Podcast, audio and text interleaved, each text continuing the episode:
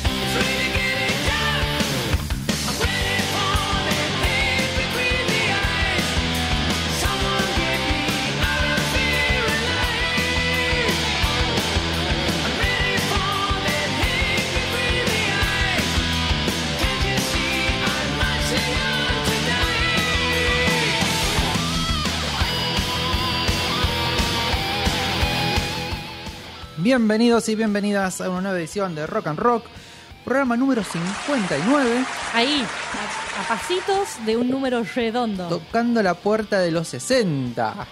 Y en, uno, en unos programas más nos podemos jubilar, como quien dice. Ay, es verdad. ¿Vos creés? Igual nada. Nah, igual yo, no, no. Ahora ya, ¿te parece? Yo personalmente cuando Ah, no, me llegue, yo- pero cuanto pueda, Voy a chicos. estar golpeando y voy a decir, no laburo más. Denme Olvídate. todo lo que me corresponde de estos treinta y pico de años de aportes. Y así besitos. que, besitos, besitos, los quiero mucho, me voy al campito, chau, chau.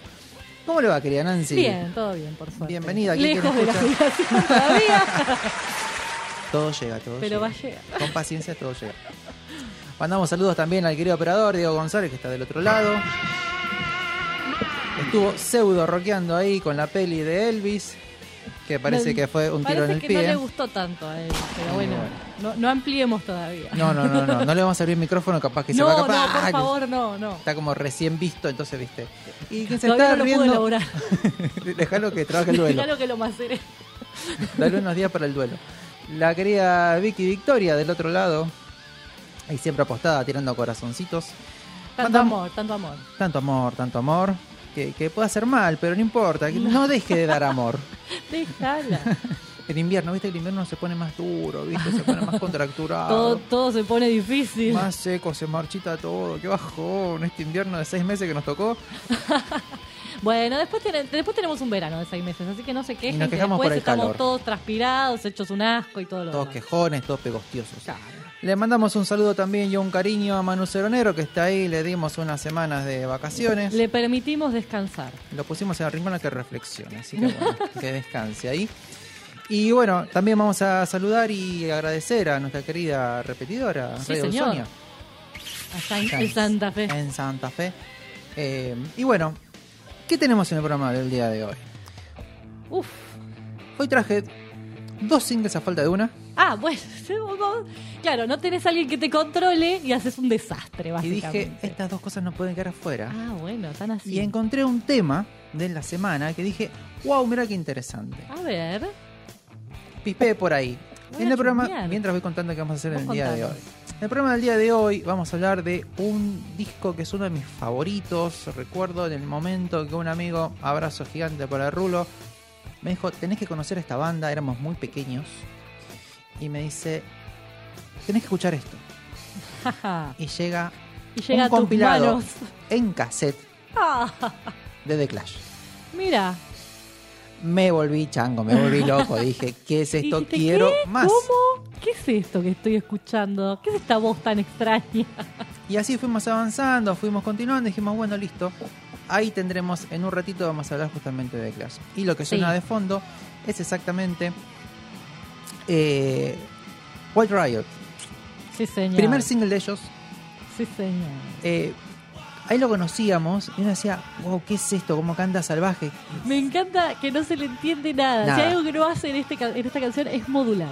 Lo que pasa es que cuando, ya no, no nos vamos a adelantar, esto es como sería como, como un preámbulo. Estamos haciendo una pre. Nos gusta tanto que no podemos dejar de hablar. Eh, Tengo una cantidad de información que no, No, sé. sí, me por- imagino, por- te debe estar sale saliendo así por los por todos lados. Eh, bueno, no, lo que tienen ellos también es una forma de cantar muy de la parte baja de los barrios. Sí, señor. Entonces es un... ¿Qué dice, señor? ¿Qué está diciendo? Pero bueno, lo lindo que tiene es justamente toda la energía y toda la fuerza. Sí, desde ya. Estamos hablando de un disco que salió en el 79, ya con lo que fue la, la explosión del punk. Y un disco a partir del cual dejan de ser tan punks. Es como. Es el muy disco loco. bisagra de la banda. Sí, señor. Entre una cosa pancosa bien, bien en- extrema y otras cosas que hicieron. Bien cabeza de tacho, como Bien, decimos. Sí, sí, sí. Hacer algo mucho más amplio y mucho más mejor para hablar mal y pronto, porque bueno, le meten muchísima cuestión social. Sí, sí, desde ya. No nos adelantemos. Vamos entonces con la primer noticia. Muy bien. Vamos entonces con la primera noticia.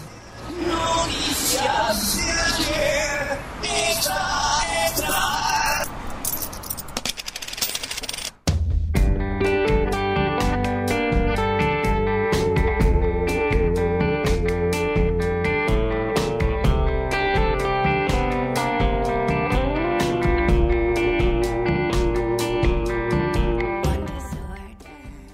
Esa guitarra, ese sonido lo tenemos de algún lado. ¿Por qué? Alguien suena así, ¿no? Alguien que conocemos suena así. Bueno, porque justamente el guitarrista de Pearl Jam, Stone Gossard, se asoció con Annie DiFranco en una canción en apoyo al derecho del aborto llamada Disorders. Día especialísimo para estar hablando de esto porque hoy pasó la sanción en contra del fallo que permitía el derecho al aborto en Estados Unidos, o sea que hoy se quedaron sin esa posibilidad en ese país. Todas las ganancias de la canción se destinarán a una organización sin fines de lucro llamada Red Nacional de Fondos para el Aborto, justamente, que está trabajando para eliminar las barreras financieras y logísticas para el acceso justamente a la interrupción del embarazo. Disorders se grabó como demo hace seis años en Nueva Orleans, o sea, lo vienen, lo vienen laburando, digamos. En Nueva Orleans, vos fíjate desde dónde vienen. Un montón de. Tiene una fuerza importante. Y después el saxofonista Skerik tuvo la epifanía de pedirle a su amiga, la cantante, música, artista y activista, Annie DiFranco, que agregara su voz y sus palabras. No Dijo, tenía la letra, dijo, me parece que vos podés sumarle algo a "Che, lo que capaz estoy... que vos tenés algo para ¿Qué decir en este tema. Le contó justamente a ella que tenía la pista, que necesitaba la letra y las voces, y se ofreció a escucharlo. Y después se sumó justamente el señor de la guitarra, que estamos también escuchando acá, y dijo: La feroz independencia melódica de Annie y su interpretación vo- vocal visceral en el momento llevaron esta canción a un lugar mucho más alto. Estoy encantado de haber sido parte de esta canción y de haber tenido la oportunidad de colaborar con este increíble grupo de artistas. Precioso. Viste, y por su lado, ¿qué dijo Di Franco? Y ella dijo, me maravilló que alguien pudiera grabar una canción que sonaba tan cohesiva y completamente realizada, sin melodía ni letra que la guiara. O sea, ya un montón desde ya. Me sentí instantáneamente inspirada y honrada. Me invitaron a, cansa- a cantar sobre lo que quisiera. Y ahí está, justamente. Con el inminente derrocamiento de Roe vs. Wade, que es este fallo, justamente, que es el que venía permitiendo el acceso al aborto. Que es un fallo del 73, cuando salió el, el primer conflicto, el- Eh. justamente, que ahí habían abierto la puerta como para permitirlo, para ver si lo podían permitir.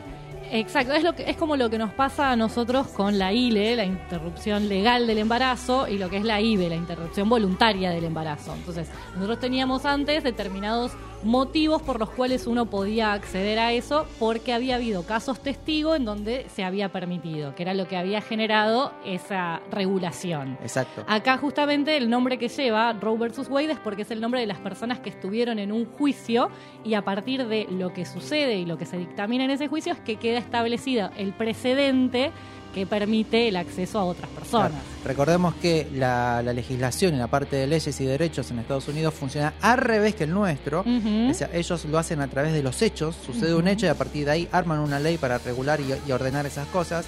No hay una cuestión de proponer nuevas leyes ni rever leyes. Ellos van siempre sobre el hecho. Funciona al revés. Claro. No es ni mejor ni peor, es distinto. Es distinto, exacto. Y ellos se, vaya- se basaban justamente para lo que es la parte del acceso al aborto en este fallo de Roe vs. Wade. Entonces lo que decía ella es, con el inminente derrocamiento de Roe vs. Wade, las mujeres en todos los bastiones republicanos de este país se ven dejadas en un mar de sufrimiento innecesario, tratando simplemente de mantener la cabeza fuera del agua. Las mujeres pobres serán ahogadas por carecer de recursos.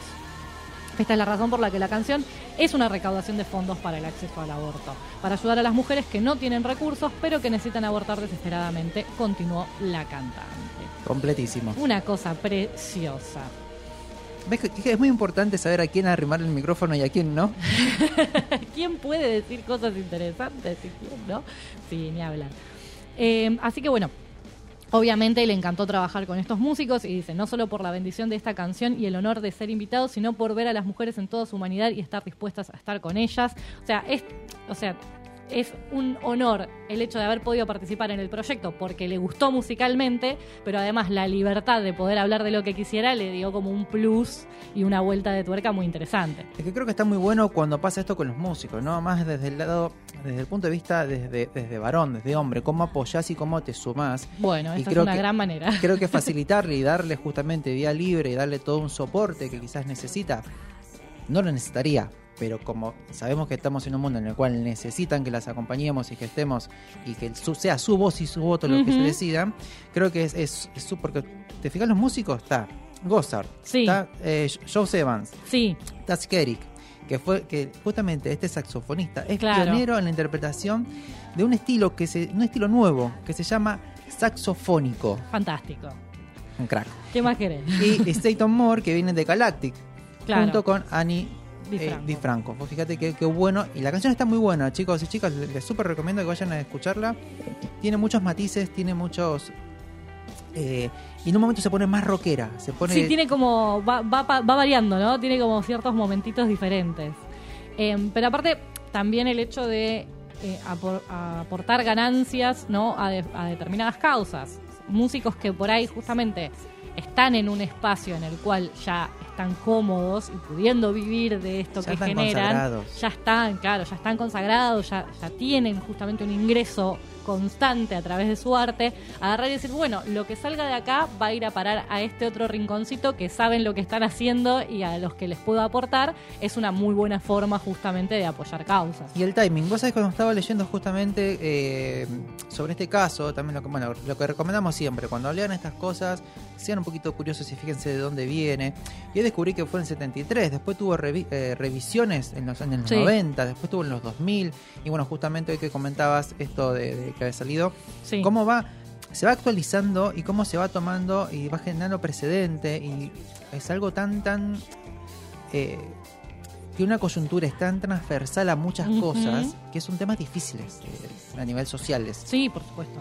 Entonces, bueno, esperemos que, que haya más, más causas y más movimientos por esto a favor, porque realmente es una necesidad y cuando es una necesidad tan común en la sociedad es necesario escucharla. Totalmente, totalmente. Bien, ¿algo más que quieras aportar? No, por favor, ya, ¿qué Una- más? una maravilla, a ¿viste? escuchar Te el dije, tema. este tema era para vos. sí, sí, sí, sí, sí. Bien, como les decía, al comienzo tuvimos, encontré dos singles, Bien, y no pudiste elegir, dijiste, voy a llevar los dos. van los dos. Dale. Así que vamos con el primero. Uh, you guys ready? One, two, three. One, two, three.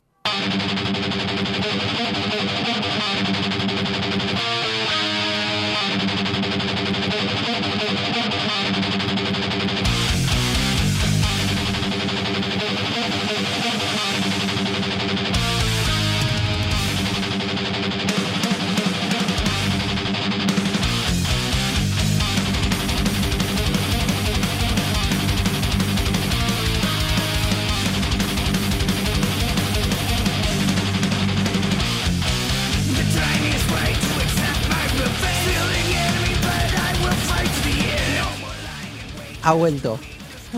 Ha vuelto, estoy muy contento, los fans estamos muy contentos. Y lo que estamos escuchando es la voz del querido Colorado, Dave Mustaine, después de haber vencido dos veces a su cáncer de garganta, Ay, por favor. sí, dos veces, eh, vamos a tener nuevo álbum, la canción que escuchamos es Will Be Back, No, no la pensaron, ¿no? No, y el disco se va a llamar The Sick, The Dying and The Dead. Sí, sí, sí. Siempre, siempre jugándonos por ahí, por el mismo camino. Eh, pude ver la que es la portada, búsquenla, es muy interesante. Es justamente tiene a su personaje, ¿no? Con este eh, luqueado como de western. Ah, me muero. Así que dije, muy bien, muy bien por el, por el Colorado. Álbum de estudio 16. 16. Una locura. Tienen un montón. Confieso que los últimos discos son un poquito más flojos. Lo que pasó con Mustaine fue que se puso un poco bastante más duro con, con su con su con esta cuestión política y Ajá. social. Entonces, las letras tenían muchísimo contenido. De un momento decía, ok, ok, ok, no te estoy entendiendo nada. Mm. Vayamos un poquito más a la melodía de la música. Lo que pasó justamente, que a mí me encantó, primero es el sonido. Suena, disculpen la expresión, de puta madre. Hace rato que no escuchamos este sonido. E identificamos eh, rápidamente que sí, ok, es- eso es Megadeth. me Ah, sí, Megadeth. pero apenas arranca. Y algo que tiene justamente es, eh, estamos hablando de uno de los creadores, vamos a decir, uno de los fundadores de lo que fue el thrash metal, allá Sí, su- cuando era niño con Metallica, antes que lo rajaran. bueno, esto está acompañado con un cortometraje que se llama eh, We'll Be Back, Chapter 1, Ujú. donde, bueno, lo que hace es eh, muestra los orígenes de la mascota de Megadeth, ¿sí? Big Rollerhead, como le llaman ellos, Sí. Que fue producido por Dave Mustaine justamente. Lo que tiene ahora es que ha tomado mucha fuerza en la parte de la producción. A ver, si bien siempre es- supimos que, que es que Megadeth es Dave Claro. y compañía, bueno, parece que acá ha sabido eh, justamente retrabajar esta idea y ha vuelto, parece que más fuerte que nunca. Y siempre también con estos otros elementos que acompañan lo musical, ¿no? Como que siempre el diseño de las tapas, los videos, todo trabaja desde la misma estética, con sus personajes, como que tienen también una historia y una trayectoria con todo eso alrededor de los discos. Exacto. Bueno, en un momento estamos escuchando ahora, hace la pausa, que tiene todo heavy metal, sí, se pone un poco más armónica, y después vuelve a remeter con todo. Lo que cuenta la historia es eh, la valentía y el sacrificio personal y la voluntad de sobrevivir de un soldado. Fíjate que se pone de este lado, yo dije, qué raro lo que está contando. Bueno, vamos a ver cómo continuó la historia. Totalmente, sí, sí, porque sí. es- no vamos a juzgar desde ahora, vamos a ver qué es lo que está diciendo este muchacho. Parece que es el primero de una trilogía de videos vinculados al nuevo disco, parece que estuvo laburando muchísimo. Bien, o sea, de nuevo, ya tiene como. Te das cuenta que hay un. Lo que hablamos de los conceptos detrás del disco, ¿no? Te das cuenta que hay un concepto detrás de este disco. Si ya antes de sacarlo hay pensado una trilogía de videos que van a trabajar en conjunto y que tienen que ver con distintos temas que están ahí. O sea, ya hay un concepto que los une. Cómo desarrollar la historia total. Exacto. Bueno, justamente como les contaba al principio, él tuvo un diagnóstico de cáncer de garganta en 2019, volvió a aparecer en los 2021. Sumado que me acuerdo que en ese año se armó todo un despelote cuando lo rajan al bajista David Efferstone. Eh, nada, todavía todo- todo es, es bastante controversial, bastante delicado el tema. Sí, hubo Mm. tole tole. Eh, entonces, bueno, le dio, le, le dio pista. Y después lo que sucedió, sucedió fue que lo vino a reemplazar Ujú. Steve DiGiorgio de Testament. Ajá. Lo que pasó fue que necesitaban completar esas partes. A ver, venía el, el bajista anterior desde Distopia, o sea, del, del 2016, entonces ya venía con problemas. Igual, Dave Mustaine por lo general tiene algunos problemitas con los Ah, ah, integrantes ah, ah. de la banda. Bueno, gracias a ese trabajo habían ganado el, Grammy a Mejor Interpretación de Metal. Ah, mira. Después, unos meses siguientes, eh, recluta, o sea, lo cambian al bajista Claro. y entra James Lomenzo. Tiene cuenta en, en YouTube este muchacho Ajá. y ha estado respondiendo a los fans Mira. personalmente. Ah. Dije, bien muchacho, bien, Muy estás bien. entendiendo cómo va la cosa. Cuestión que lo habían tomado a este bajista para retomar la gira Ah, para poder salir a tocar, digamos. y dijeron, anunciaron que esa partida ahora es miembro Ya le hicieron la pruebita en, el, en la gira Claro. y dijeron, bueno, está bien, te podés quedar. miembro permanente con doble comilla, no sabemos. Permanente es una forma de decir. Así que bueno, el disco se va a llamar, la traducción sería Los enfermos, los moribundos y los muertos. Exacto. Sí, va a salir a fines de septiembre. Y bueno, tienen la colaboración de haber trabajado justamente con el baterista Dick Berberuren, Uh. sí, que viene desde el 2016. En lugar de Chris Adel, que era el baterista anterior, que fue el que estuvo en Distopia. Va cambiando. Claro, Algo- todo hubo un recambio, digamos, este, intenso. ¿Sabes dónde se siente eso? En la energía de la música. Más allá de que nos guste o no, hay como. Vayan a buscar el último trabajo de, de Megadeth y escuchen este tema y van a decir, ah, ok, ok, acá hay un gran recambio de lo que sonido, así que bueno, esperemos que el disco esté bueno. El tema suena muy mega de El Sí. tema tiene toda la impronta, ¿no? Y se extrañaba. Ahora que Colorado, querido Dave, te extrañamos. El 2 de septiembre tendremos el nuevo disco. Y hablando de viejitos, Y hablando de señores mayores que hacen cosas raras. salió otro single. Sí, señor. Pero ¿De esta quién? vez de otro señor que, como bien decimos, el Ozzy Osbourne, que sacó Patient Number 9. Esto estrenó hoy, anoche. Sí, sí, sí. Anoche a la una y pico mm, estaba. Me llegó la notificación. y en este caso, Ozzy lo escribió sobre su esposa Sharon. Sí. Esto que estamos escuchando. Tiene una relación bastante particular con su esposa. Eh, con Sharon. Paciente número 9 trata sobre la esposa de Ozzy, Sharon Osbourne, la matriarca de la familia, personalidad de los medios, esposa, gerente de la estrella total. de rock, ¿no? Es De la manager. 73 pirulitos, tranca, ahí nomás. Realizó un anuncio el año pasado, Ozzy, a través de su programa Sirius XM, Ozzy's Boneyard, y dijo, es uno que escribimos sobre Sharon y yo. Eh, Ah, tengo un temita que escribimos sobre Sharon. Está bien, bueno. Es muy gracioso escucharlo hablar a Ozzy. Eh, sí, sí, sí. A Tenés veces- que tener el traductor abierto todo el tiempo. Igual a veces me pone mal, te digo. A veces es como, bueno señor, vaya a descansar un poco y después vuelva. Ya está. Le quedan pocas neuronas y están viejitas. Hay que, hay que, es, un, Hay que es, un, es darle un abuelo, hay que quererlo, sí. Sí, por supuesto, respeto, respetamos a todos los mayores, pero a veces hay que darles un espacio de, de descanso también, ¿no? No todo tiene que ser adelante de las cámaras. Justamente hace unos días se podía ver un adelanto en las redes sociales. Eh, la estética del video de animado estuvo a cargo del artista de cómics y creador de figuras de acción de culto Todd McFarlane. Sí. Así que hay como una movida interesante. Se ve la mano. Hay como una cuestión interesante. Eh, hay un teaser del video, justamente. Y tenemos un estilo en donde McFarlane es mejor conocido por sus contribuciones de arte a cómics como Spawn o de Amazing Spider-Man, así que podemos imaginarnos por dónde viene la mano. Sí. Y acá viene un montón de gente. ¿eh? Uf, está producido por Andrew Watt, también conocido simplemente como Watt, que es el productor superestrella y guitarrista que se abrió paso con Post Malone y que ganó el favor de numerosos rockeros, incluido Eddie Vedder de Pearl Jam, ¿no? Por si no sabíamos.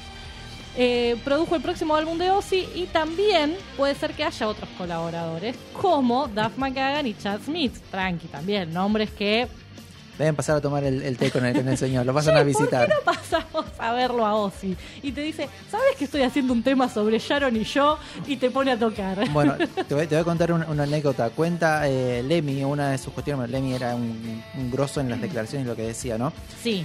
Y decía que Ozzy, decía, es muy mal músico. Ah, mira, Lo que pasa con Ozzy es que tiene muy buenas ideas claro. y muchas.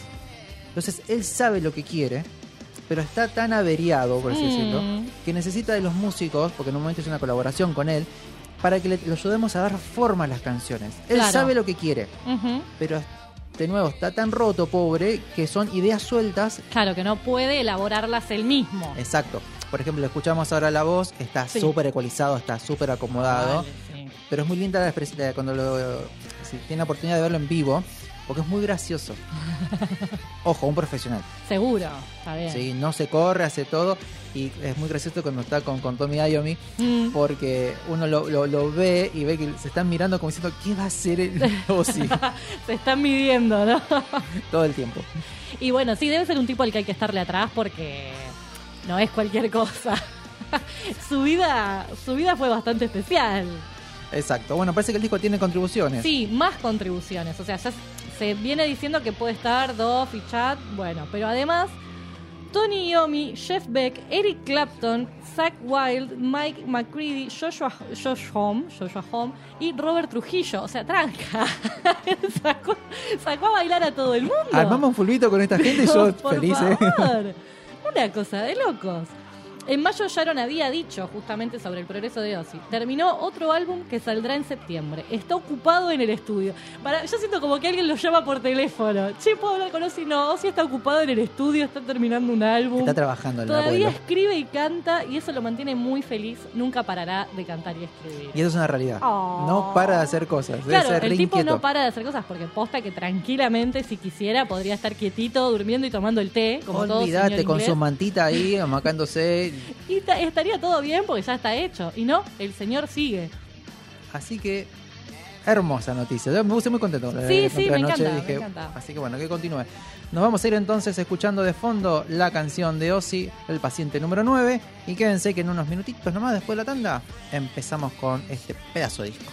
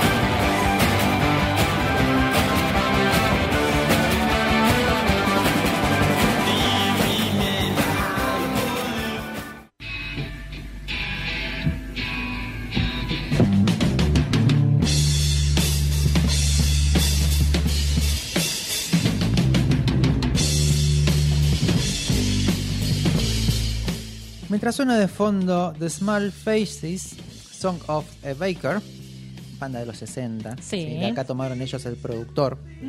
Eh, nos vamos a poner un poquito en contexto. Bien. Entonces les voy a leer brevemente un libro que tengo acá en mis manos, que se llama Crónica del Rock, Nuevos Hitos. Son dos libros y la verdad es que está buenísimo porque más allá de lo que encontramos en internet está toda la parte socioeconómica que estaba sucediendo en su momento, que va acompañada de los movimientos, de las bandas y de los géneros. Totalmente. Entonces, vamos a situarnos en 1975, ¿sí? Eh, el contexto socioeconómico era desolador. Dice, fue como otro humus en el que floreció el movimiento punk, justamente. Mientras los Sex Pistols daban sus primeros pasos, una parlamentaria llamada Margaret Thatcher Sí, señor. No sé si te suena No sé ese si me nombre. suena lado. asumía el liderazgo del Partido Conservador, lanzándose a la conquista del cargo de primer ministro, que obtendría cuatro años más tarde, o sea, fíjate lo que fue Claro. avanzando. Eh, le esperaban desafíos dramáticos que los laboristas no habían podido, eh, no habían sido capaces de resolver. La economía estaba en plena recesión, el desempleo se encontraba en el nivel más alto desde 1940. El gasto público estaba fuera de control, la inflación era galopante. El país, que en otros tiempos había sido un imperio, estaba en declive. La paz social estaba en peligro. Esto es recontra importante. Sí. La dialéctica política se radicalizaba. Ojo al piojo, atenti a lo que estamos viviendo también ahora. Ni hablar. Sobrevolaba un sentimiento de miedo, la rabia y la violencia barrían las calles, prosperaba el odio racial hacia las minorías. Los días cargados de optimismo de la llamada Swimming London era un lejano recuerdo. Los sindicatos estaban en pie de guerra. El- el- la IRA, o sea, el, el RIA, El IRA, sí. Sembraba la muerte en Irlanda del Norte, el precio del petróleo se disparaba, la libra esterlina se desvalorizaba, el balance comercial estaba dramatizándose en números rojos, la desilusión reinaba absolutamente. Si el gobierno de izquierda parecía impotente, la masa estaba inerte. Gran Bretaña, decía el guar- eh, The Guardian de 1976, Ujú. es una nación sentada en una butaca. Para nueve de cada diez personas, la televisión es la distracción principal Ay. Ay, te hago qué un escalofrío. Y bueno, es cuando nacen los Monty Pythons. Exactamente. A partir del 76 aproximadamente, con esta cuestión, este humor, este humor, este burlesque de lo que pasaba socialmente. Total. Eh, bueno, en un momento dijimos cuando hicimos el especial de los Pistols, eh, cuando ellos empezaron, no nos vamos a ir tan atrás de dónde viene todo el movimiento, eh, Josh fue uno de los músicos que fue a verlos y quedó fascinado. Y dijo, yo tengo que hacer algo así. yo tengo que hacer algo así. Resulta que eh, lo que fue sucediendo fue que cada vez se estaba radicalizando más la cosa y esta cuestión de, a ver, el, el inicio del punk en su momento eh, vestían esvásticas, que era una para generar repudio de sus padres hacia los padres, como diciendo, bueno, ustedes vencieron a los nazis, yo te muestro como que no. ¿Qué pasó? Esto se empezó lo empezaron a tomar. Por eso yo muchas veces discuto cuando utilizamos con tanta eh, eh, con tanta simpleza el término nazi.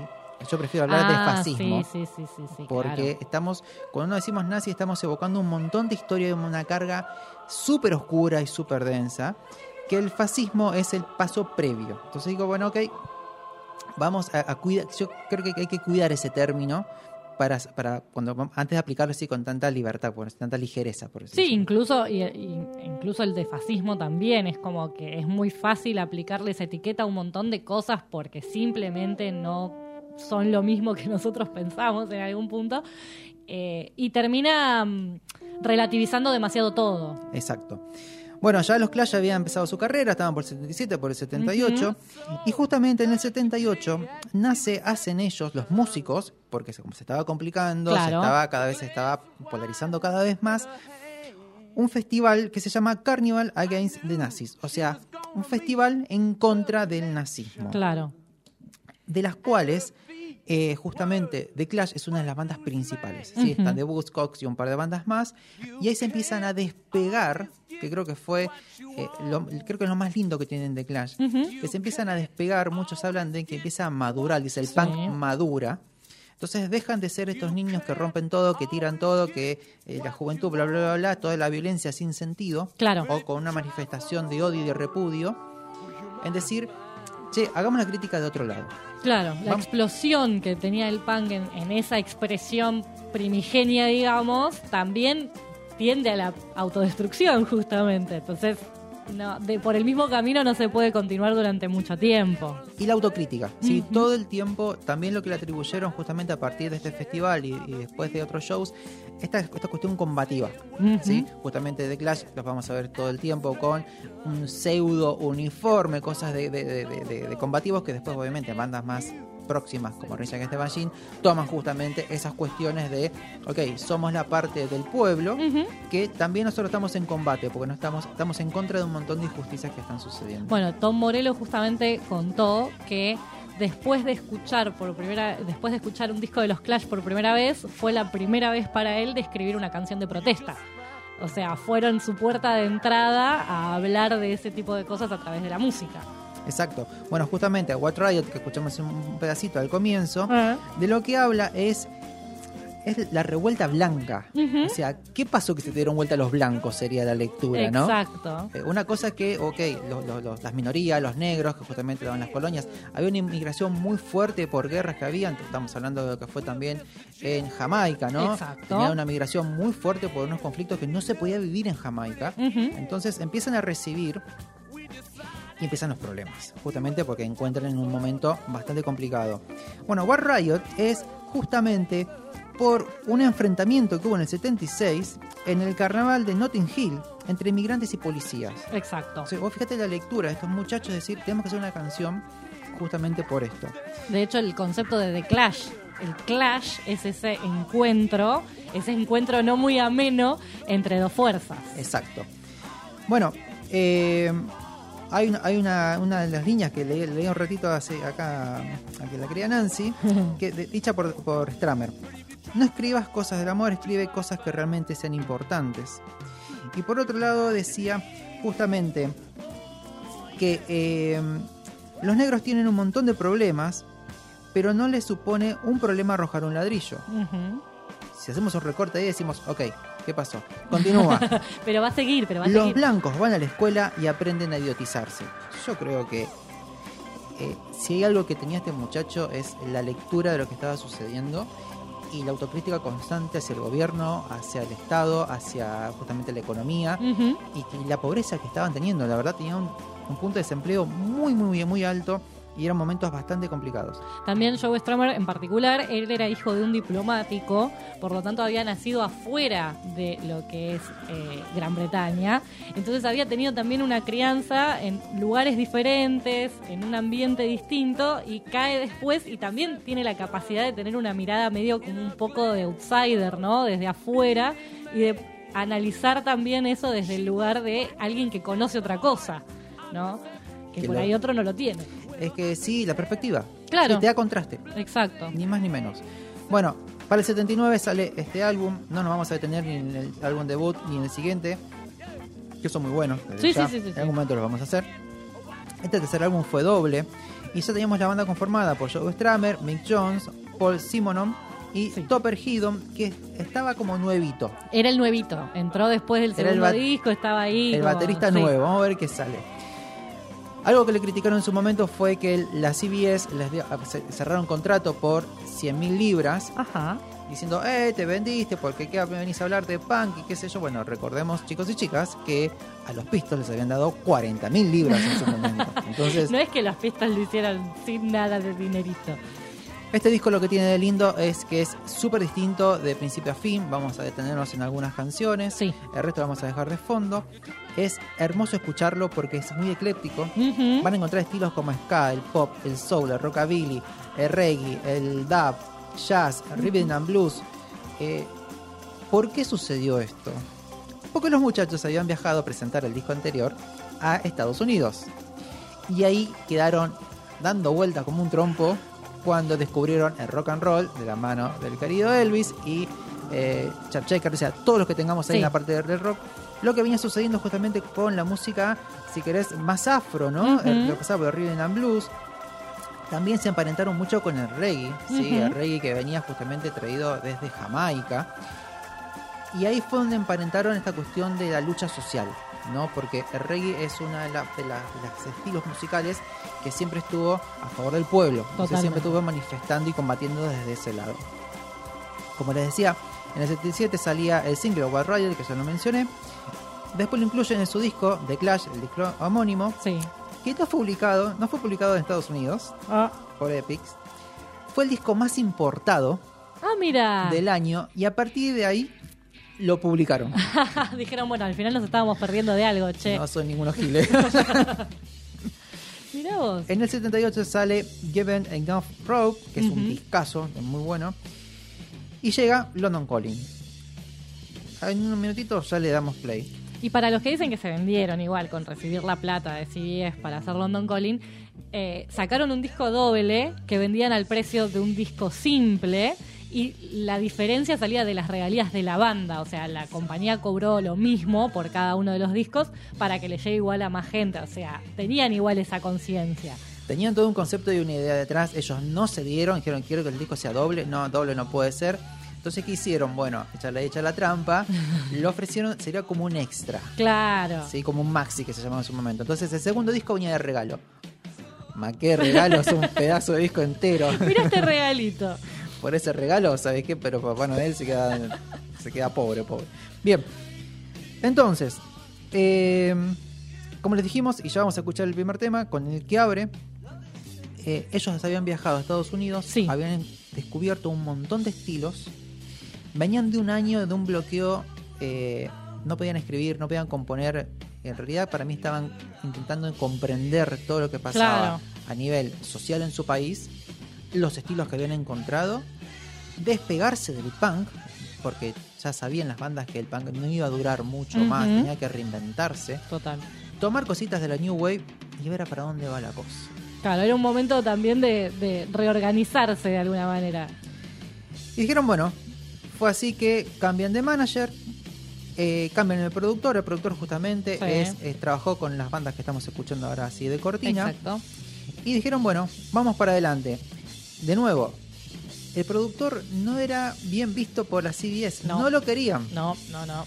Medio drogón, medio alcohólico, pero era muy bueno artísticamente. Medio eh, te, te queda corto. Pensemos que justamente es una persona que dos años después falleció. Sí. O sea, estaba justamente, no solo que ya venía con muchos problemas, estaba en las últimas el pobre señor. No estaba pasándola bien. Pero aparte, estaba re loco. ¿Viste las cosas que les Sí. hacía para grabar? ¿Vos viste las cosas que les hacía? Tiraba, tiraba escaleras, rompía sillas, metía agua en el piano. Estaba muy mal. Estaba muy tipo. mal. Lo que él buscaba era justamente generar tensión en Sí, la banda. claro, y la generó. Y, y vaya que la ha generado. Mira si lo ha logrado. Lo que hacía la banda por el otro lado, y a esto ya basta de preámbulos, ya, ya empezamos a rockear. eh, lo que hacía la banda había adoptado una forma, una rutina muy Mm, estricta, Sí. diaria, porque sabían lo que querían. Entonces, dentro de esas rutinas estaban hacer los cortes de descanso y se jugar al fútbol entre ellos y unos amigos Más tiernis. para tener esta cohesión entre la banda. Lo Después que hoy las empresas hacen para, para fidelizar a sus empleados y salen a hacer actividades, bueno. Después iban a escabear al pub del, del barrio, que yo en el momento que esté por allá por Inglaterra, por esos lugares, voy a Necesito eso. ir a buscar uno de esos ir a esos pubs. Olvídate. Después volvían a hacer una parte de la sesión y terminaba el día y al otro día empezaban de nuevo. Entonces, vos fíjate cómo, cómo la conciencia que hay detrás del disco, ¿no? Del. Totalmente. Así que bueno, sin más vueltas, vamos a escuchar la primera canción que se llama nada más y nada menos que London Calling.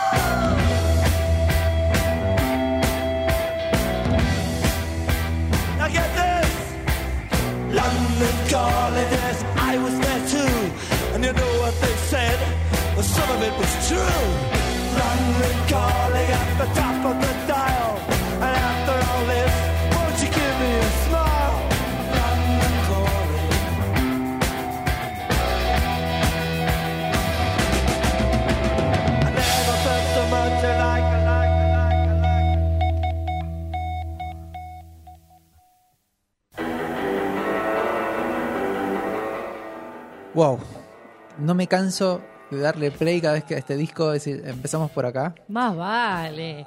Porque aparte de eso, te arrancan el disco con un tema como este. Y no es punk. Te diste No, cuenta que es- tiene esta cuestión de marcha, esta cuestión combativa, que creo que después eh, es un disco que le ha abierto la puerta a un montón de bandas que vinieron después. Sí. Es considerado una obra maestra por la cantidad de, de estilos que tiene y el espíritu que tiene la- el, el disco en sí.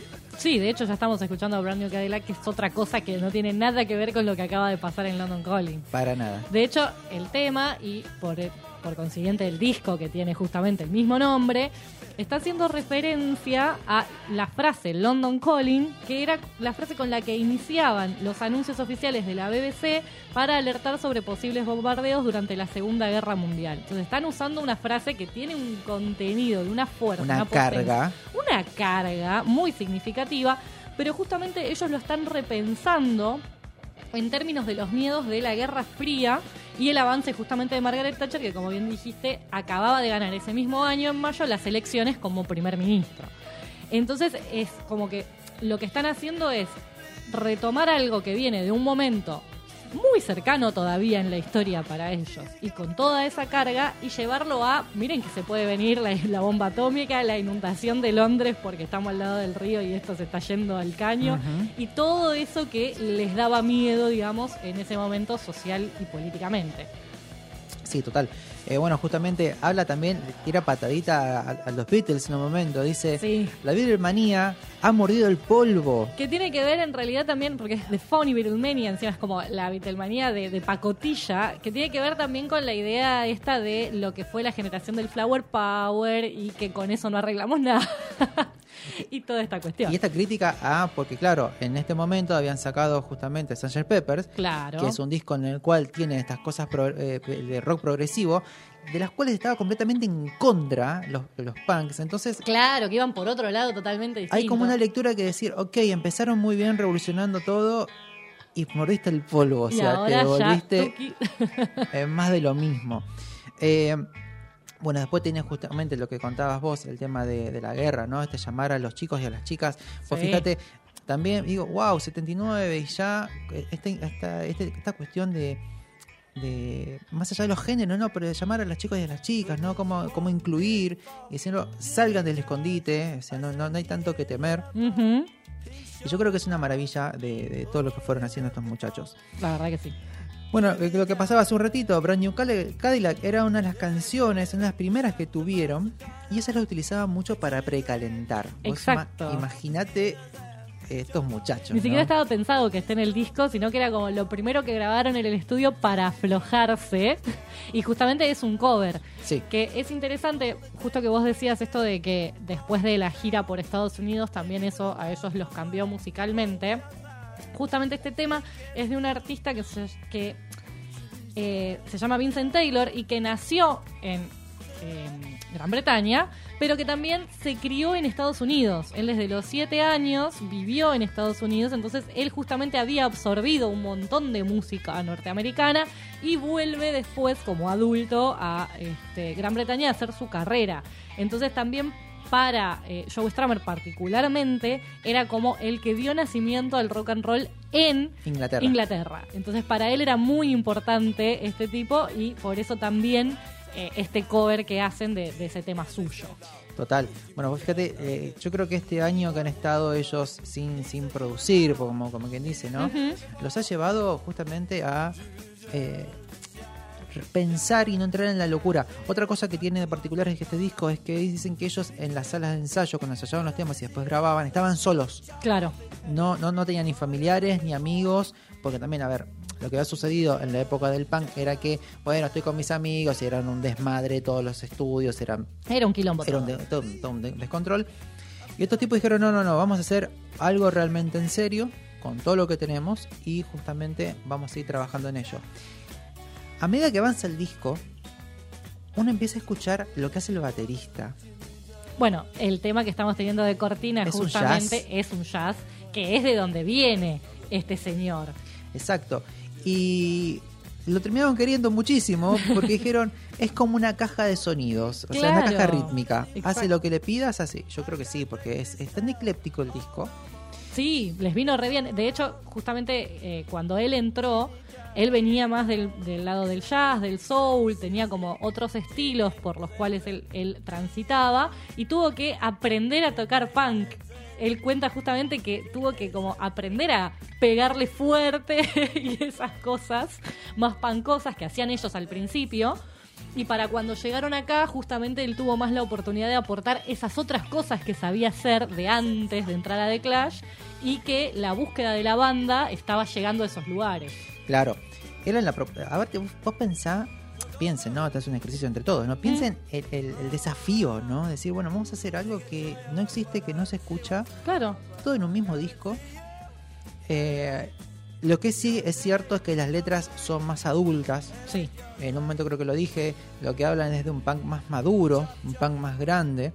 Y esta cuestión de cómo vivimos esta cuestión de ir creciendo, ¿no? De, ir hacia, hacia dónde vamos. O sea, ya dejamos de ser adolescentes que queremos romper todo. Y de hecho, justamente el, el letrista principal de la banda es Joe Strummer y él era más grande que el resto. Eh, ya desde el vamos. Como que él arrancó en esta movida con adolescentes, él ya estando un poco en sus 20s, entonces también tenía mucha más perspectiva, porque también él venía un pasito adelante, digamos, desde la parte etaria. Total. Escuchame un poquito, subimos un poquito ahí para escuchar un poquito lo que es el ritmo de la canción.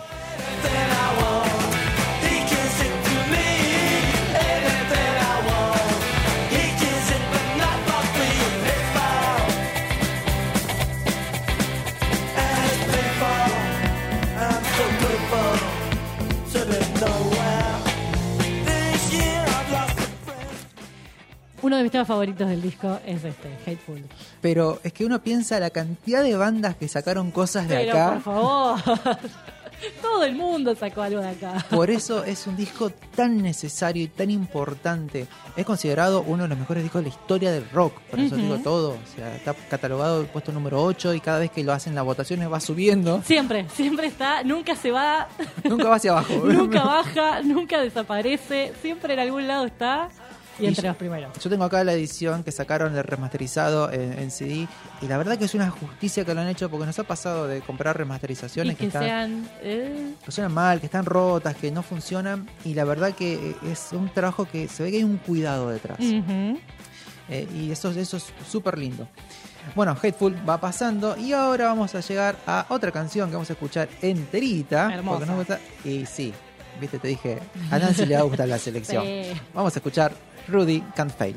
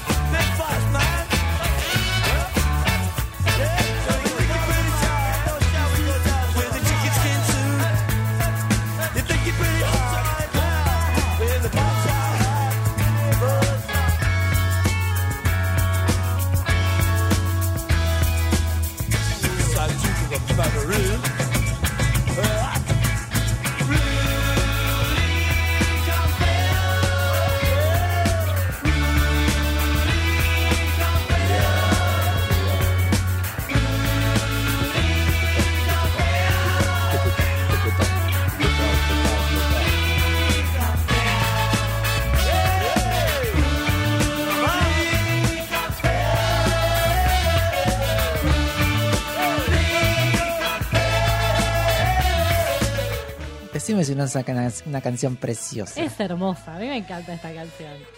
Lo lindo que tiene al comienzo, lo escuchamos a Strame que le dice, Come on Mick, sing. Sí. Lo, lo arenga, ¿no? Justamente a, a Mick Jones diciendo, anímate a cantar, vení a cantar. vení, cantamos también. Y vos fíjate que después están, tiene una parte muy orgánica el tema, porque va avanzando y Stramer lo acompaña. Sí, Como quien lo va acompañando para que se anime y después lo deja cantar solo.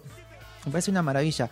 Es la- una canción en la que incorporan por primera vez vientos metálicos, ¿sí? Eh, justamente puede ser un trombón, puede ser un saxo, puede ser un- cualquier tipo de instrumento de viento metálico. Y el estilo mezclan el pop, el soul, el ska y el reggae. sí. ¿Cómo no lo vas a bailar? no es, es imposible no bailarlo. Y justamente temáticamente, este Rudy está haciendo referencia a lo que son los Rude Boys, que es el nombre con el que se conocía a los jóvenes jamaiquinos de los guetos, o sea, los jóvenes jamaiquinos inmigrantes o ya segunda generación.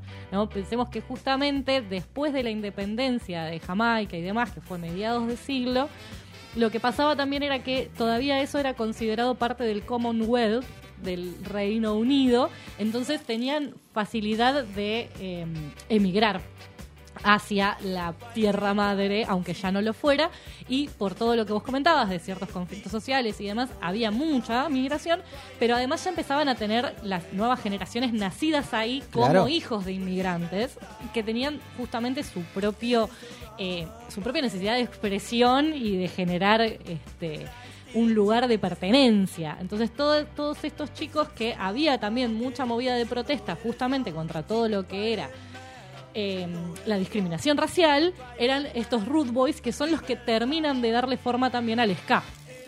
Sí.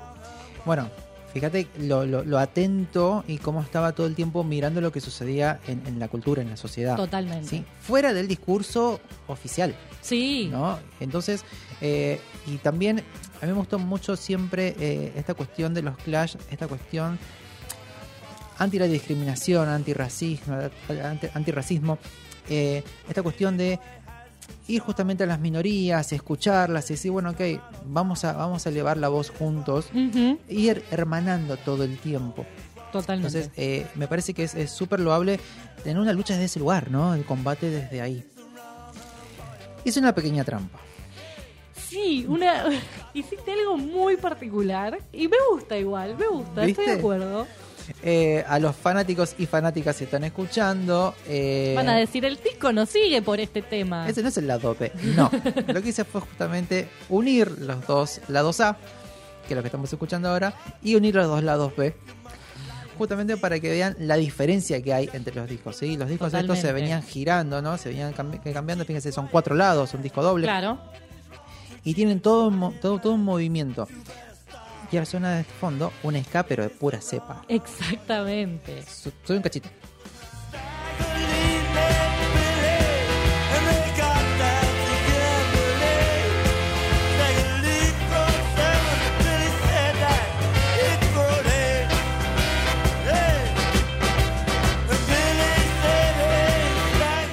Hubiera pensado meter vientos en una Te iba banda de a punk? decir, mirá como los vientos acá ya están recontra presentes. O sea, si en Rudikenfeld aparecían un poco, empezaban a tener una presencia, acá ya está, se llevan el tema puesto. Tengo el oído como para ir preparando el próximo que puede llegar a ser. Sí, ya sabes por dónde. Así que estás contenta. Así que Sí. vamos a hacerlo. Vamos a hacerlo. Bueno, vamos a cerrar entonces ya este lado A con una gran canción. Un temazo. Sí. Death or Glory.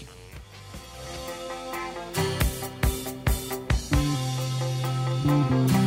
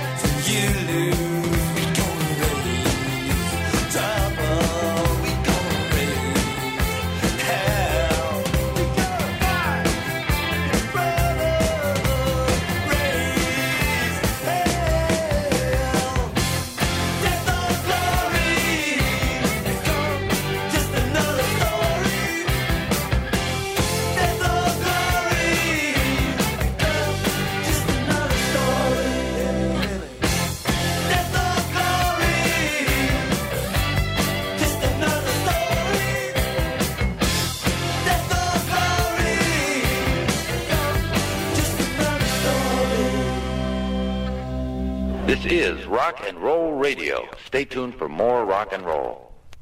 Okay, Freddie, that was awesome. You're rocking, but it's a little sloppy Joe. Tighten up the screws, okay? Zach, what's up with the stiffness, man? You're looking little robotronic, okay? Let's uh, grease up the hinges and listen. Loosey goosey, baby. Loosey goosey.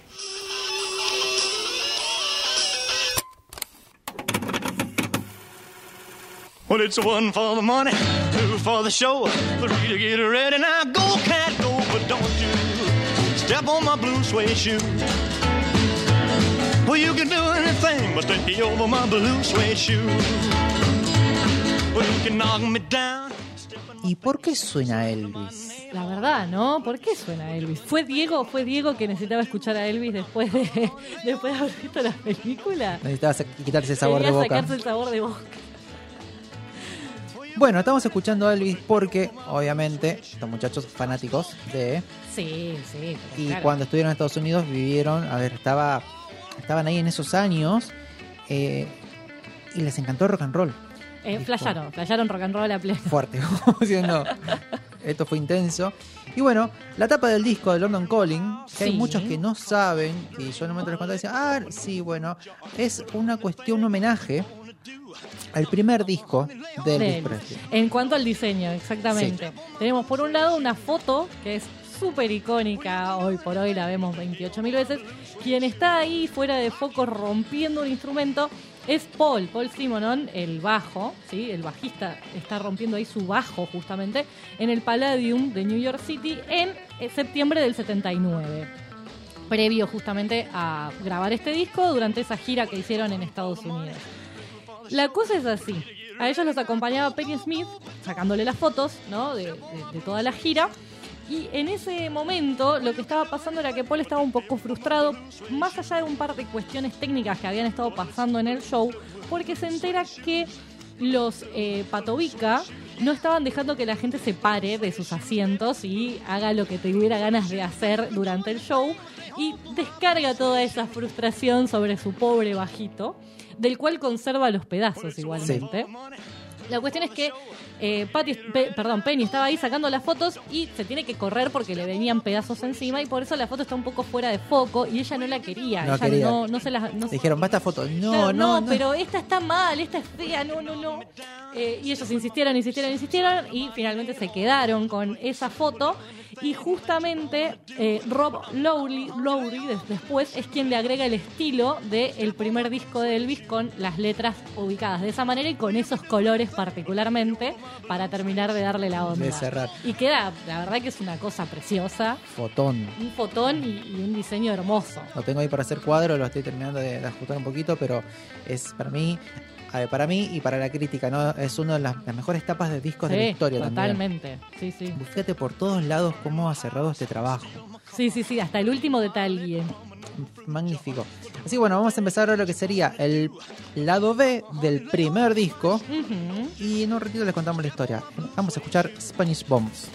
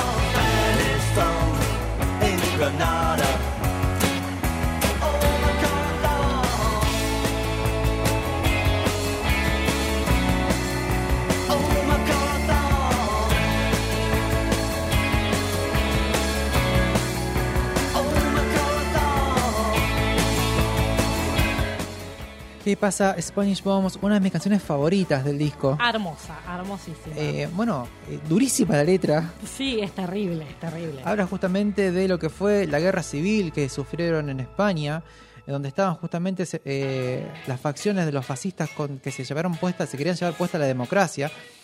Bueno, fíjense, estamos hablando del 39, ¿no? En un momento en un pasaje de la letra dice, abre la ventana, deja la ventana abierta. Federico Lorca está muerto y se ha ido.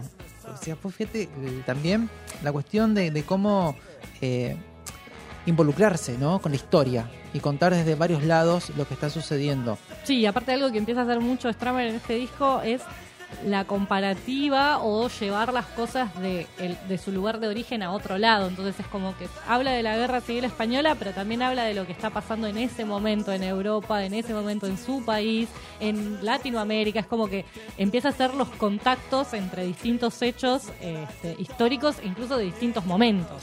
Y empieza a ver lo que está sucediendo tal cual, lo que está sucediendo en distintas partes del mundo.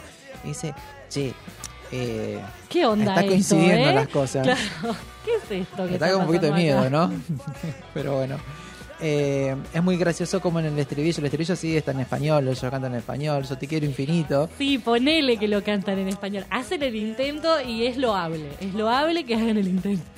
No lo pronuncia muy bien, pero la melodía les va muy bien. Sí, sí, claro, pero yo te cuero, es, hermoso. es una cosa de locos. No seas mala. Bueno, Bien, bueno, vamos a continuar entonces eh, este recorrido que estamos haciendo muy lindo y escuchar la siguiente canción que es también otra de mis favoritas, ay, sí. Lost in the Supermarket.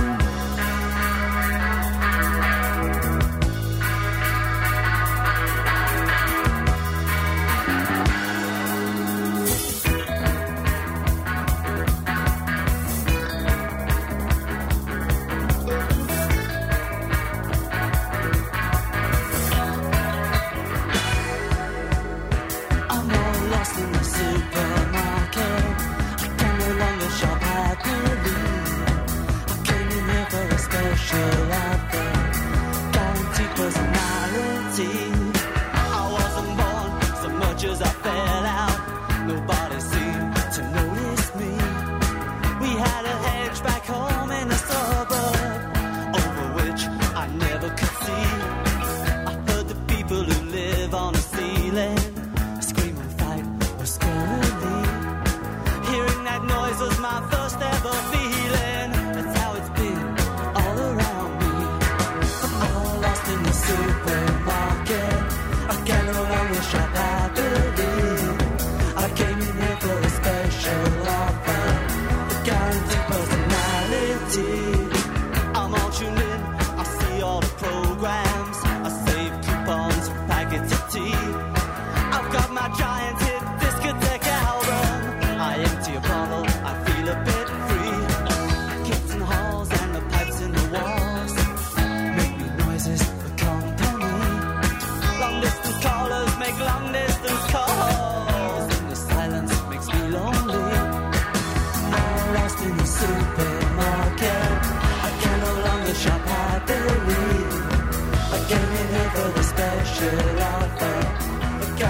personal.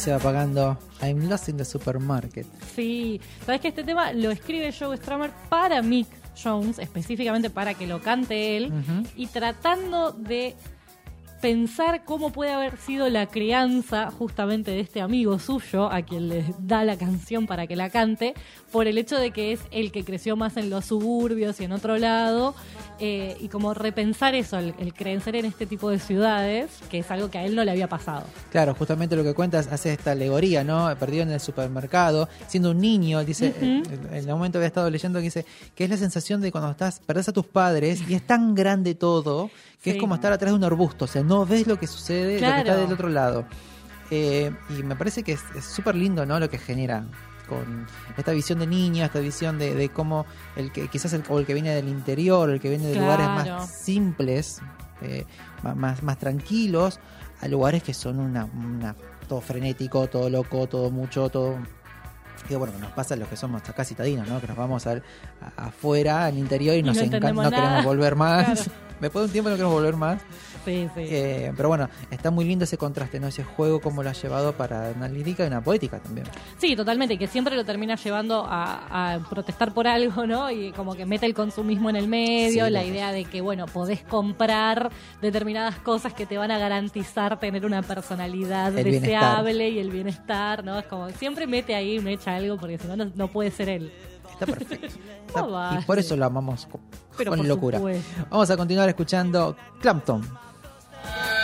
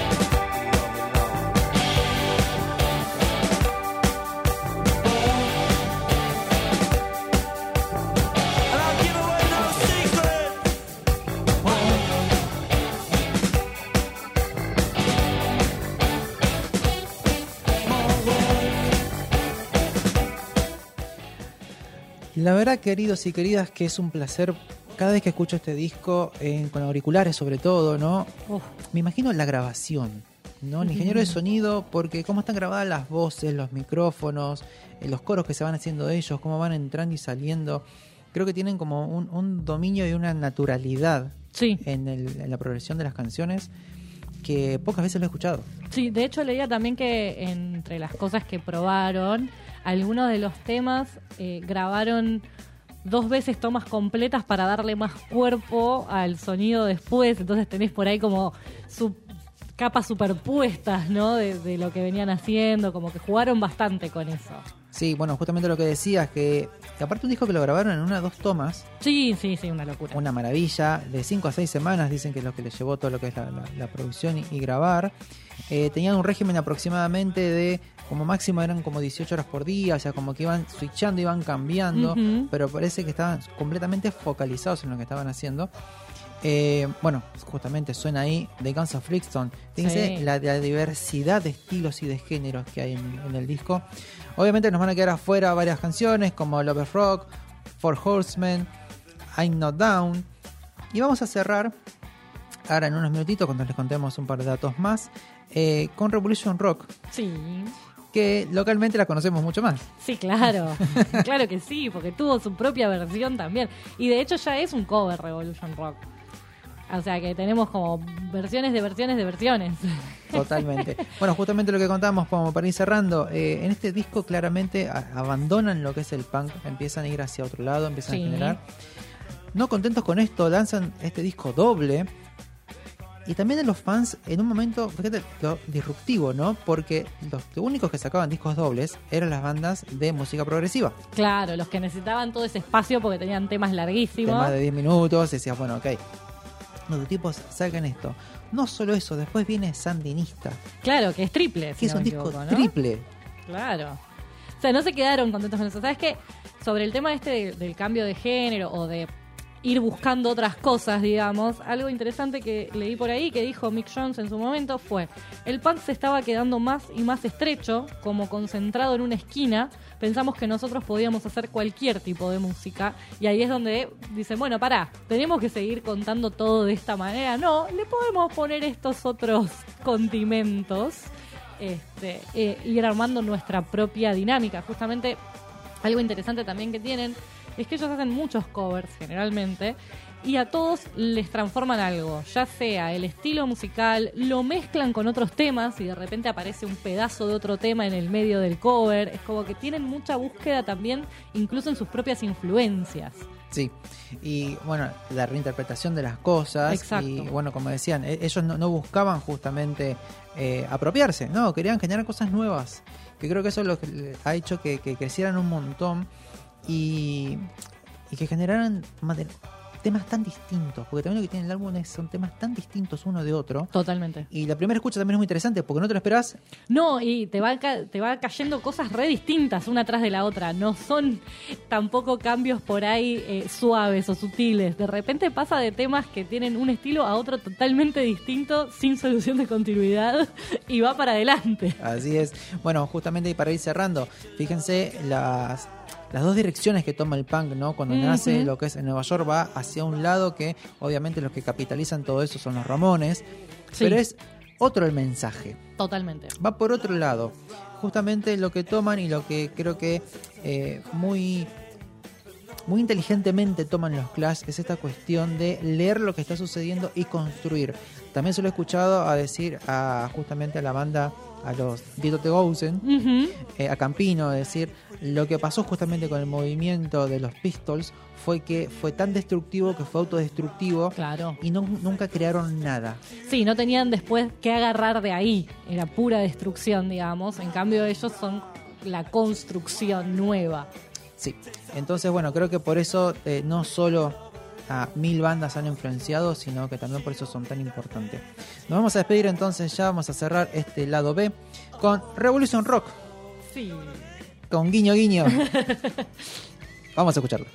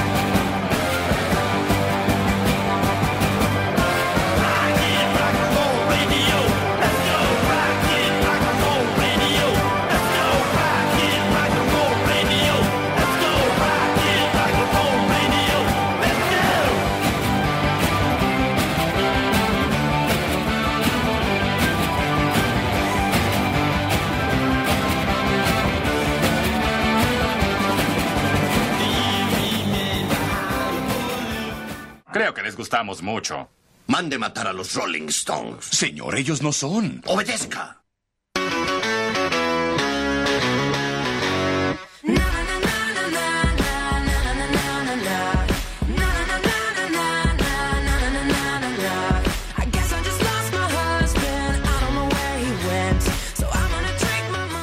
Como todos los viernes, suena Pink, suena So What, que es el momento del bonus track. Y sí, vamos a agregarle alguna cosita entonces a- después de este discazo que acabamos de escuchar, con temas eh, absolutamente pegadizos también. Vamos a hablar justamente de esas melodías pegadizas, esas que se te pegan Ah. justamente, que te quedan dando vuelta en la cabeza aunque no quieras. Que se pega y no se decís, despega". ¿Por qué estoy contando esto? Me pasó un montón de veces. Bueno, exactamente. Eso es un fenómeno que tiene nombre, tiene nombre científico también, y que la gente se ha puesto a estudiar. En inglés se le llama earworm, que sería como un gusanito de oído, el gusanito de tu oído, cuando se te mete ahí y no sale, ¿no? Tremendo cuando te sucede, apagaste todo, te querés ir a dormir y te, te decís no, porque vas caminando por la calle y de repente te, te, Aparece, te ataca. te asalta esta canción y decís odio esta canción porque igual tengo mi técnica. Bueno, me encanta. Traje técnicas igualmente. Traje técnicas para sacarse ese earworm de, de encima. Me parece interesante lo que acabas de decir de apagás todo y te vas a dormir, porque justamente una de las cosas que leí al respecto de los estudios sobre estos earworms es que puede eh, ser un problema para la gente que sufre de insomnio porque te lo potencia un montón porque estás pensando en esa canción y no te podés dormir. De hecho, hay un caso documentado de una, eh, de una pobre persona de 19 añitos que tuvo como un año con la- el mismo tema pegado y empezó a consultar a todo médico posible porque nadie se lo podía Sáquenme esto sacar. que no se sáquenme sale. esto de adentro. Bueno, Entonces, hablamos de estas melodías que a veces son fragmentos de canciones, a veces puede ser un jingle de una publicidad que justamente los hacen bastante pegadizos y no se van fácilmente, ¿no? Es un fenómeno neurológico que en esta última década, un poco más, se viene estudiando bastante porque es de esos pensamientos intrusivos eh, no, justamente no planeados por nosotros que son más fáciles de identificar que otros, ¿no? Al tener un componente musical, por ahí es más fácil de buscarle la vuelta, ¿no? Ahora, la gente habla de que esto sucede hace mucho, mucho tiempo. Hace más de 100 años que Wow. los alemanes tienen una palabra para definirlo, que es Ohrwurm, que es de donde sale earworm, justamente Claro. en inglés. Y ya Mark Twain en 1876 escribió una historia sobre una melodía que solo se te va de la cabeza si se la pasas a otro. No, muy buena. Lo cual me Como la parece, mancha. me parece hermoso y fascinante el concepto, ¿no? Pero bueno, o sea que imagínate que es algo que la- de lo que la gente piensa hace mucho tiempo. Por supuesto, mucho más desde que existe la grabación de la música y la posibilidad de la reproducción. Porque si pensamos en lo que era antes, en donde uno tenía que sí o sí ir a un evento, una fiesta, una situación en donde pudiera escuchar esa música y una vez probablemente cada pieza, era mucho más difícil que te suceda. Entonces cada vez más todavía, a tal punto que alrededor del 98% de la población occidental ha sufrido alguna vez de este problemilla. Yo te diría 100, me pasa que hay un 2% ahí para decir, bueno, para que no molesten. Pero por supuesto, agarra y dice, no, a mí no me pasa esto. Por contra nada más, por contra. Exacto. Eh, los científicos lo llaman imagen musical involuntaria, entre otros nombres que también Claro. se le ha puesto. Y se trata, por lo general, de fragmentos de no más de 20 segundos Sí, que se repiten. Exacto, son recortes. Que pueden suceder espontáneamente por una emoción que, su, que funcione, digamos, como el disparador, de alguna manera, por una asociación de palabras o por escuchar la canción, justamente. ¿Sí? Ahora, ¿por qué pasa esto? Parece ser. Resulta que la parte del cerebro, que es el córtex frontal, en donde se procesa lo que escuchamos, todo lo que escuchamos, o sea, también la, la gente cuando nos habla y demás, funciona de alguna manera como una memoria RAM que tiene una capacidad de almacenamiento de unos 20 segunditos y de repente se le prende eso y Quedó- va y vuelve y va. y Quedó vuelve pegado cual mancha de grasa. y le quedó que- pegado pero fuerte ahí. Y lo loco es que justamente pasa con determinadas canciones y no con otras. Y ahí aparece este estudio que encontré que me pareció súper interesante, que lo financió una marca para hacer una campaña. O sea, la tienen clara porque dicen, "Va- vamos a hacer que nuestro jingle se pegue. No sé si vos viste la película Intensamente. Sí. Bueno, viste que en un momento hay unos, unos bichitos que van eh, buscando memorias que ya no hacen falta y que las borran. Y la, de la, la del jingle de una pasta dental la dejan Sí. y a la pibita se le pega y lo empieza a cantar. Bueno, eso nos pasa a todos. Está ahí, los La bichitos esos lo dejan y lo ponen porque es pegadizo. Bueno. Justamente hubo una marca que fundó un estudio para encontrar las canciones más pegadizas. Wow. Y entonces, en la Escuela de Estudios Filosóficos, Antropológicos y Fílmicos de la Universidad de St. Andrews, toma todo esto, desarrollaron una fórmula matemática para determinar la pegadez de los temas, vamos a decir. Me encantó. Y hicieron un top 20 de los más pegadizos. Ajá. Ahora, escúchate la fórmula matemática. Una cantidad de zaraza hay acá, Sí, igual. Sí, me chicos. imagino. Hay que hacer el paper más grande. Claro, tenemos receptividad más, entre paréntesis, predictibilidad menos sorpresa, Sí, total, Más. tiene lógica. la potencia melódica más, entre paréntesis, la repetición rítmica por 1,5. Eso es toda la fórmula. Ok, es 1,5 estuvieron ajustando alguna cosita Ahí que no le. ¿Por qué? A lo que se refiere es, la receptividad es si a vos te gusta o no te gusta esa canción, si ya tenés una relación emocional con ese tema. Que anda permeable sosa, dice. Claro, ¿qué tan permeable sos vos a esa canción en particular? Mismo también identificación a veces con la letra que esa canción pueda tener, con lo que se cuenta en esa historia, si estamos hablando de algo que se canta, ¿no?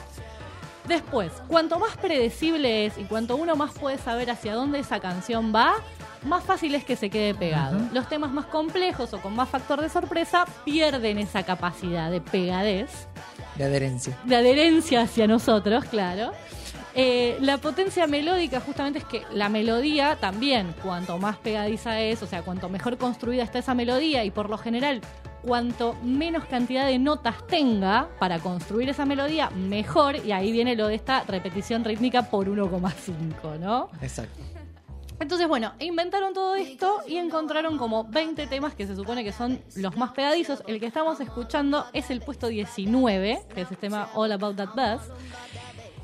Y no voy a traer los 20 porque es un montonazo, olvídate. Se nos van nomás todos pegostiosos. Claro, y aparte los voy a hacer pegotearse con todo, ¿no? Básicamente. Pero vamos a escuchar algunos. A ver. Para que veamos. Traje, por ejemplo, el puesto número 16.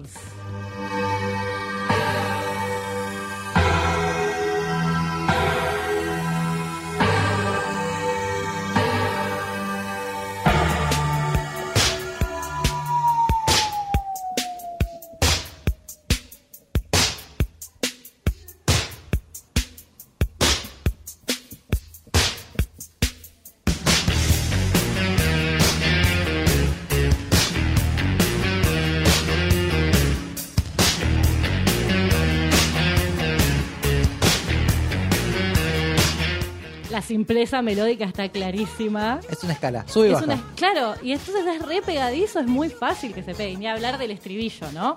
También otra cosa que decían es que en cuanto a lo que es el ritmo también de las palabras, hay ciertas combinaciones de sílabas que también son más pegadizas. Por ejemplo, dos sílabas cortas y una larga, Claro. como Karma Chameleon, que es el puesto número 20 de este top también.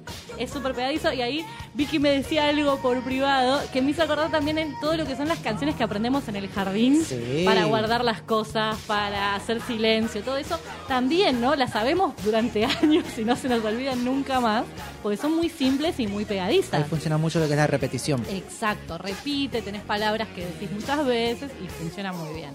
Entonces, acá aparece el señor Michael Jackson en este puesto 16 con uno de sus temas más pegajosos. Imposible.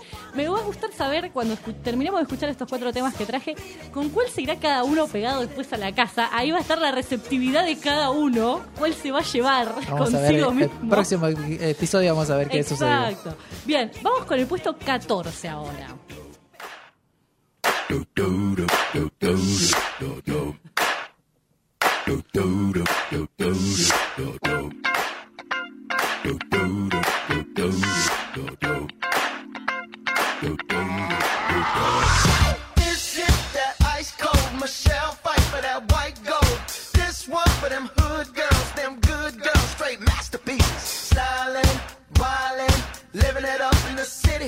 Got Chuck's on with Saint Laurent. Gotta kiss myself, I'm so pretty. I'm too hot. The fireman. I'm too hot. Make a dragon wanna retire, man. I'm too hot. Say my name, you know who I am. I'm too hot. And my band bought that money. Break it down. Girls hit you, hallelujah. Girls hit you, hallelujah. Girls hit you, hallelujah. Cause Uptown Funk don't give it to you. Cause Uptown Funk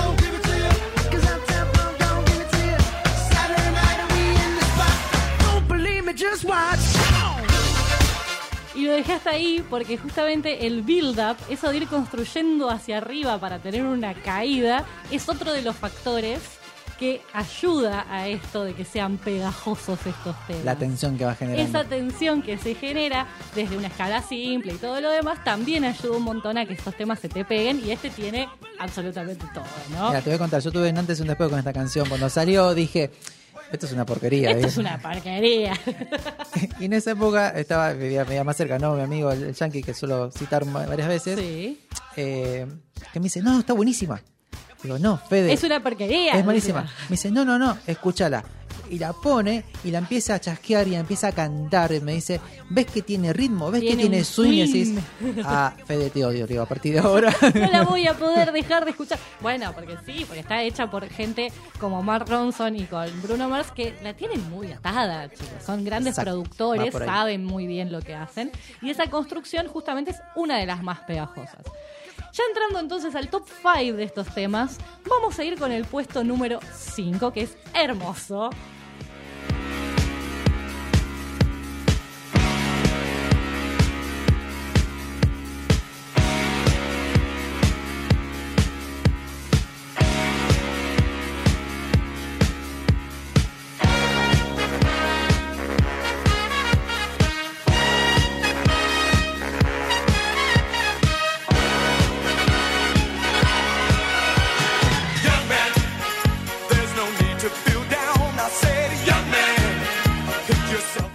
Debe ser una de las canciones Es más mal cantadas. Sí, por completo.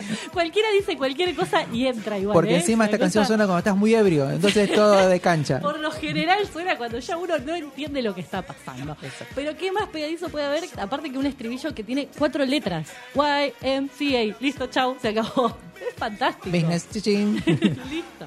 Así que bueno, ahí entran los Village People entonces en el puesto 5 con YMCA. Bueno, macho, macho men.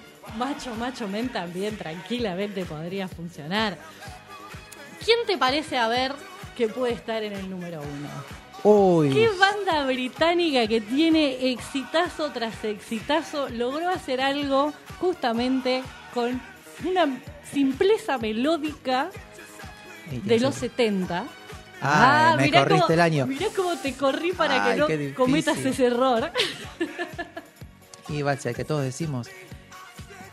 Mm, vamos a escucharlo, A vamos a escuchar el 1. Sí, claro.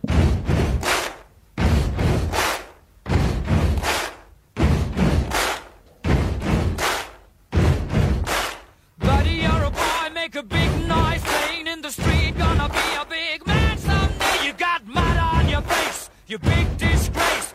Kicking your can all over the place, singing, We will, we will. Y ahí tenemos de nuevo también esta cuestión de las sílabas, ¿no? We will rock you, esa continuidad y algo que podemos tocar todos con nuestras manitas en cualquier situación. Zapatear Y tranquilo. zapatear tranquilos. Se te va a quedar pegado o se te va a quedar pegado, básicamente, ¿no? Así que bueno, acá tienen cuatro temas con los cuales irse, ¿no? De ahora a ver cuál les queda a ustedes como, como pegadito en la cabeza. Pero entonces no los voy a dejar con todo este problema encima sin Gracias. otorgarle algún tipo de solución. Vos tenés un método, me dijiste. Sí. Bueno, ¿cuál es? Contame. Canto caramelo de limón. De dos minutos. Dos minutos, fantástico. Amo caramelo de limón. Te cuento por qué. Por una época cuando yo hacía buceo, eh, eh, cuando hacías eh, la- las prácticas para ir expandiendo lo que es la, la- la apnea, Sí. Te, te sostenías del borde de la pileta, cabeza abajo, y el instructor te, te decía, está bueno cantarte canciones. Mira, que vos sepas la longitud. Claro. Entonces, intentá llevar siempre hasta el final.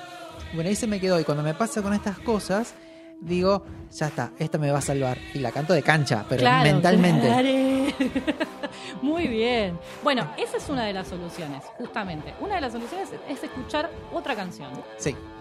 Un- una canción que te limpie, digamos, la memoria de ese tema que estabas teniendo. Yo quedo como, como, como si me pasara la virulana, quedo en cero. Bueno, sí, es un tema que es, es como para limpiarte completo. Muchas veces también lo que pasa es que nosotros no, no nos damos cuenta que estamos teniendo esas repeticiones, esas imágenes sonoras este, involuntarias, porque son temas que nos gustan, entonces no nos molesta que aparezcan de vez en cuando, están ahí, está todo bien. Nos damos cuenta cuando es un tema que no nos gusta y entonces nos molesta. Entonces, escuchar algo que sí nos gusta, aunque corramos incluso el riesgo de que después ese nos quede pegado, es mejor porque lo reemplazamos con algo que nosotros queremos. Hace poco me pasó por Ted Lasso. el Jamie ta tararara, Jamie ta tarara. Me dice, ¿sabes qué canción es? No, pero es, es re- Quedó, claro. Y cuando la escuché dije, ah, mirá cómo le queman la cabeza a los niños. Como Qué el, fácil. el Baby Shark. Claro, de ahí viene. Shark, tu, tu, tu, tu. Claro, esa es una recontra pegadiza, justamente. Otra solución es escuchar la canción completa para salir del pedacito lupeado. Claro. ¿no? Y también escuchar la canción completa y después escuchar otra más. Entonces terminás de, de limpiar esa RAM que te quedó ahí con, esa, con ese dato. Hacer otras tareas que requieran atención verbal, porque justamente como es la zona del cerebro que le presta atención al discurso, tener que estar haciendo un crucigrama, leyendo un texto, algo que requiera tu atención de comprender palabras va a ayudar mucho a que te lo saques de encima. Pero parece ser que lo que más funciona, según varios estudios que se hicieron, es masticar chicle. ¿Viste? Es muy sorprendente. Sí, masticar chicle. ¿Por Viva la ciencia. Viva la ciencia. Porque justamente Eso activa eh, el movimiento de la mandíbula y el cerebro empieza a estar atento o prestar atención porque piensa que vas a hablar y que va a tener que construir discurso. Entonces tiene que limpiar esa parte para poder armar las palabras. Es muy buena. Buenísimo. Porque el chicle es un gran engaño para muchas cosas. Exactamente. Y también, de la misma manera, como nosotros somos una caja rítmica, tenemos nuestros propios ritmos, caminar en un compás distinto al de la canción, o más rápido o más lento, puede ayudar a que salgas de ese patrón rítmico que se te pegó y que puedas continuar con tu vida sin que te suene la canción en la cabeza. Me gustó mucho esa última también. ¿Viste? Así que tenés un montón de posibilidades la próxima vez que te pase y que la canción no te guste de sacártela de encima. Una maravilla. La verdad que aplauso, por favor, que estas cosas que trae la querida Nancy. Yo nunca sé. Radio de servicio, chicos, es así. Yo tengo BT1, BT2, BT3, o sea, bonus track 1, 2, claro, 3. yo, yo te lo dejo todo sorpresivo. No todo sé sorpresivo. con qué me voy a encontrar y la verdad que no deja de sorprenderme esta señorita que tengo aquí al lado. Bueno, llegó el momento, llegó el final. Sí. Qué rápido que pasa cuando escuchamos tan buena música. Ay, ¿no? qué lindo. Queridos y queridas, gracias por acompañarnos, por escucharnos, por compartirnos, por estar cada viernes acá avanzando y sosteniéndonos aquí la vela mientras rockeamos todos juntos. Eh, gracias, querido operador, Diego González del otro lado. Vicky preparando ahí sus cosas para su magia ahora en un ratito. Ya, ya. Querida Nancy, gracias Pero por favor. por esa magia. Bueno, y aquí quienes habla, Brian Ozam. Gracias, gracias. No esperaba los aplausos.